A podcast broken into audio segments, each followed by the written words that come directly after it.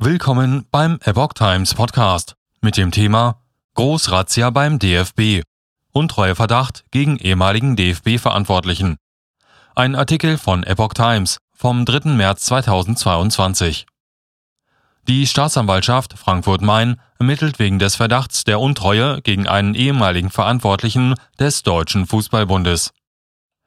Die Staatsanwaltschaft Frankfurt am Main hat am Donnerstag wegen des Verdachts der Untreue zum Nachteil des Deutschen Fußballbundes eine Großrazzia durchgeführt.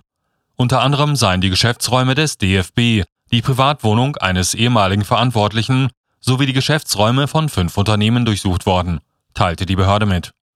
An den Durchsuchungsmaßnahmen in Hessen, Nordrhein-Westfalen, Baden-Württemberg, Berlin und Bremen waren demnach rund 70 Beamte beteiligt.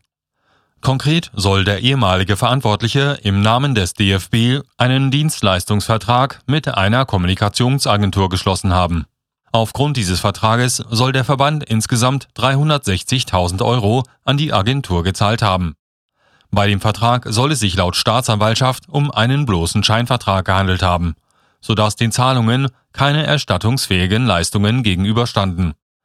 Die Staatsanwaltschaft ermittelt deswegen wegen des Verdachts der Untreue gegen den Mann und wegen des Verdachts der Beihilfe zur Untreue gegen einen Verantwortlichen der Kommunikationsagentur.